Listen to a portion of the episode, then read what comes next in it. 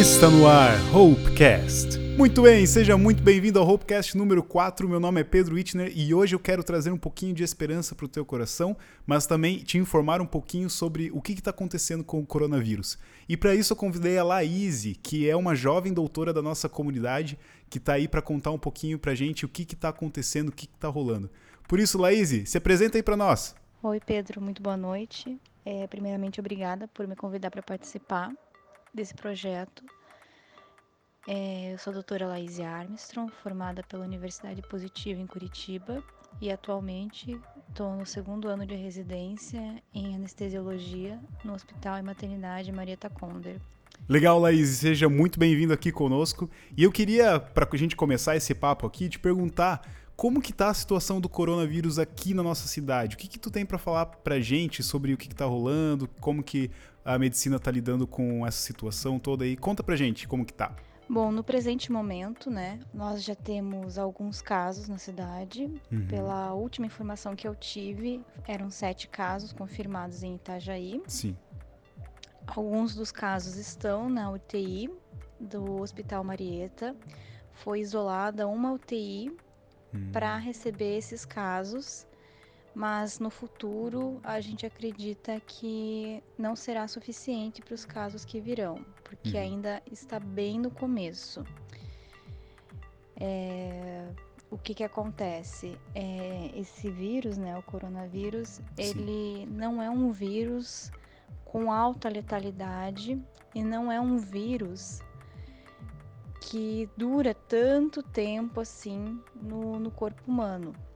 Uhum. Ele é um vírus que, como outros da família dele, causa um quadro gripal em uma parcela da população vai fazer um quadro grave e uma parcela dessa população que fez um quadro mais grave vai precisar de cuidados intensivos e do auxílio do ventilador mecânico para poder respirar e poder se recuperar. Uhum. Que são os casos que vão para UTI e ficar entubados, né? Que é um, um termo que está sendo muito difundido e que está assustando bastante a população. É verdade. O Covid-19, né? Que é o termo técnico que a gente está usando para o coronavírus, não é um vírus resistente ao meio externo. Por isso que medidas simples como lavar as mãos, utilizar álcool em gel, quando for tossir, é, colocar a, as vias aéreas, né?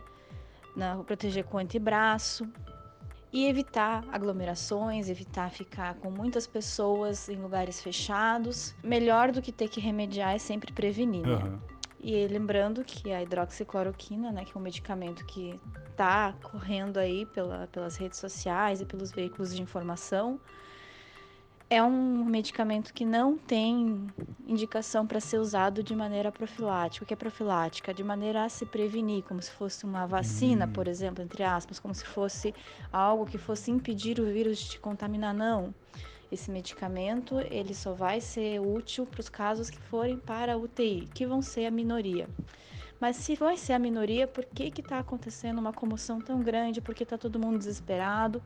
Porque medidas tão extremas como fechar o comércio que não é de água, gás, medicamentos e alimentos, é, porque fazer a população suspender aulas, suspender Sim. atividades das empresas, fazer as pessoas ficarem nas suas casas, porque esse vírus ele tem um alto poder de infectividade. O que isso quer dizer? É muito fácil a transmissão de uma pessoa para outra. Uhum. Muito embora ele não seja resistente no, mesmo, no meio externo, é, as pessoas ficam doentes e transmitem entre si de uma forma muito rápida. E quando a gente está falando de uma minoria, 4%, por exemplo, a nível de Brasil, que seria uma quantidade de pessoas que ficariam extremamente graves, necessitando de leitos de UTI, a gente está falando de muita gente. Sim, nossa. Gente que acaba não sendo, é, acaba sendo demais para os leitos de UTI que nós temos disponíveis. E isso não é só o Brasil. Isso a gente também está falando em países desenvolvidos, a gente está falando de países como a China, que construiu um hospital gigante em 10 dias. Uhum. Ninguém está preparado para receber tantos casos graves ao mesmo tempo. Então, por isso a importância das pessoas em prevenir a doença. Sim. Porque se todo mundo ficar doente ao mesmo tempo e muita gente ficar grave ao mesmo tempo, não vai ter leito para todo mundo, não vai ter recurso para todo mundo, que é o cenário que se vê na Itália, onde se instaurou uma catástrofe, né? Uhum. Onde se chegou ao ponto de médicos terem que escolher em quem eles iriam investir o tratamento. E aí começa a ficar aquela situação extremamente caótica, porque a gente não quer ter que escolher entre ter que tratar um senhor de 80 anos cheio de comorbidades e um jovem de 20 anos que só tem asma.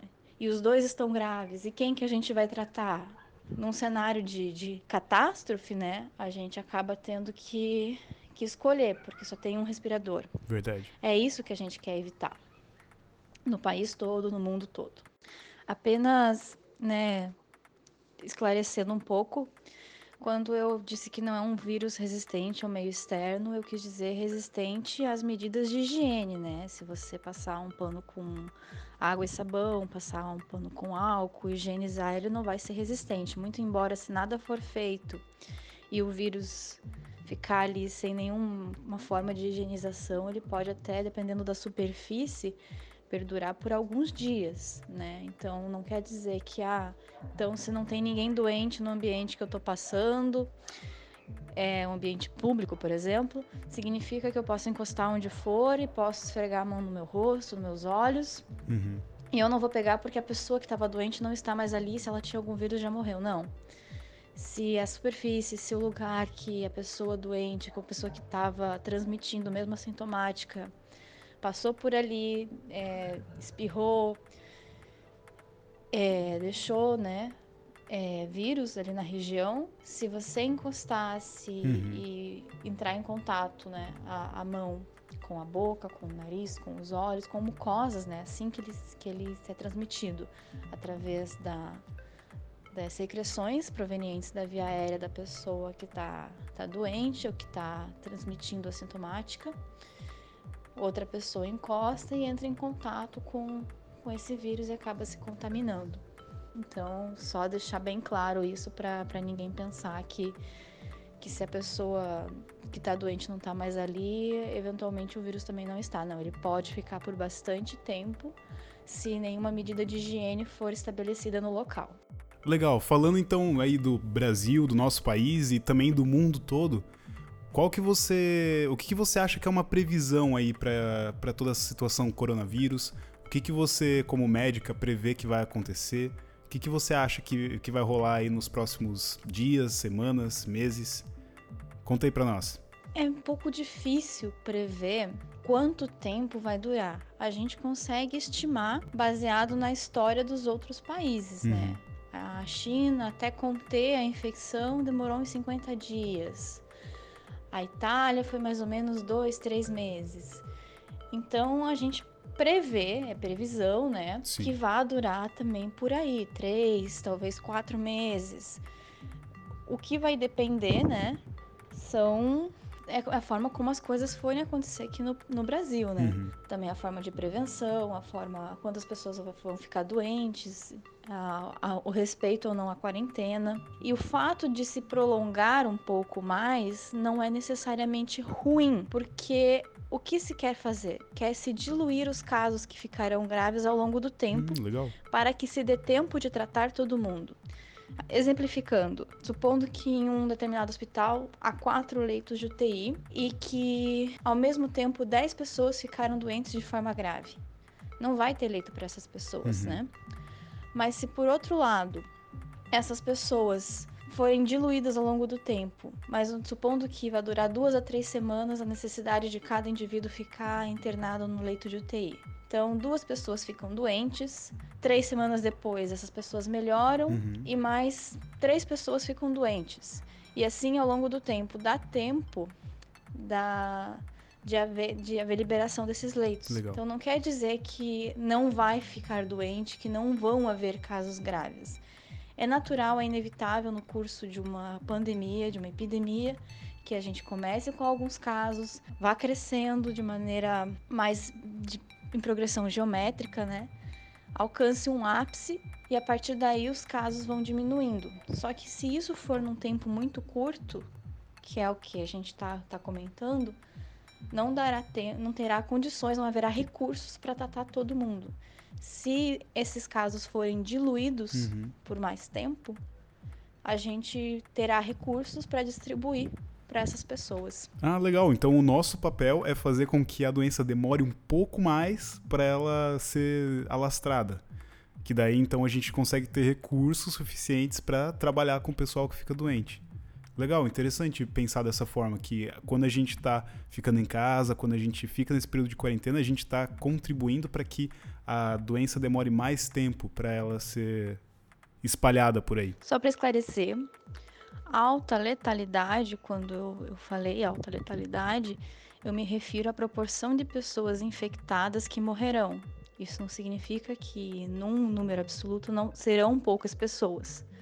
Então, se de 100 pessoas infectadas, 4 morrem, é um número pequeno. Mas quando a gente fala isso a número de 1 milhão, 2 milhões, 5 milhões, 4% é uma porcentagem, é uma porcentagem hipotética que eu estou colocando aqui, mas é um número grande de pessoas, é um número que não pode ser desprezado, né? Então, por mais que em números, em porcentagem, ele não seja um vírus letal, em número absoluto, né, a nível de quantidade de pessoas na população, se torna um número expressivo porque muitas pessoas vão ficar doentes. Tá. E tá surgindo também uns boatos aí de vacina e tal, que o pessoal já tá testando. Isso confere como que tá isso? O que, que você acha disso? Realmente tem vacina? É... será que logo a gente já vai ter acesso a ela? Será que já vem para o nosso país também? O que, que você acha disso? A vacina ela já está sendo desenvolvida. Uhum. É, está em períodos de testes, porque mesmo que seja uma situação de emergência, a gente não pode simplesmente desenvolver um medicamento e sair aplicando sem ter noção do quais são os possíveis efeitos colaterais. É Mas considerando o interesse público e o interesse né, de todo mundo para que essa vacina seja desenvolvida, isso vai ser feito no tempo mais rápido possível, sem que se perca a qualidade, a ética e o critério no desenvolvimento disso, né? Sim. E é uma questão de tempo até que ela esteja disponível. Agora, quanto tempo realmente é uma informação que eu não, não vou poder ter, mas eu acredito que logo, né? Sim. Por causa de toda essa situação. Que legal, Laís. Muito obrigado por tuas informações, muito obrigado por tua participação. É muito legal ter uma opinião de uma profissional assim também para falar um pouco pra gente. E o nosso papo não termina aqui. Amanhã a gente continua falando e agora o que, que nós fazemos como cristãos. Beleza? Então a Laís vai continuar amanhã com a gente aqui no podcast para falar um pouco sobre o que, que nós, como cristãos, devemos fazer nesse momento de coronavírus. O que, que a gente tem que fazer. Beleza, pessoal? Muito obrigado por ter ouvido até aqui, muito obrigado por estar compartilhando, participando e nos ajude a levar essa sementinha de esperança para as pessoas que estão agora em quarentena, estão precisando sentir o coração um pouco mais abraçado, mais quentinho, beleza? Então fiquem com Deus e até o próximo Hopecast.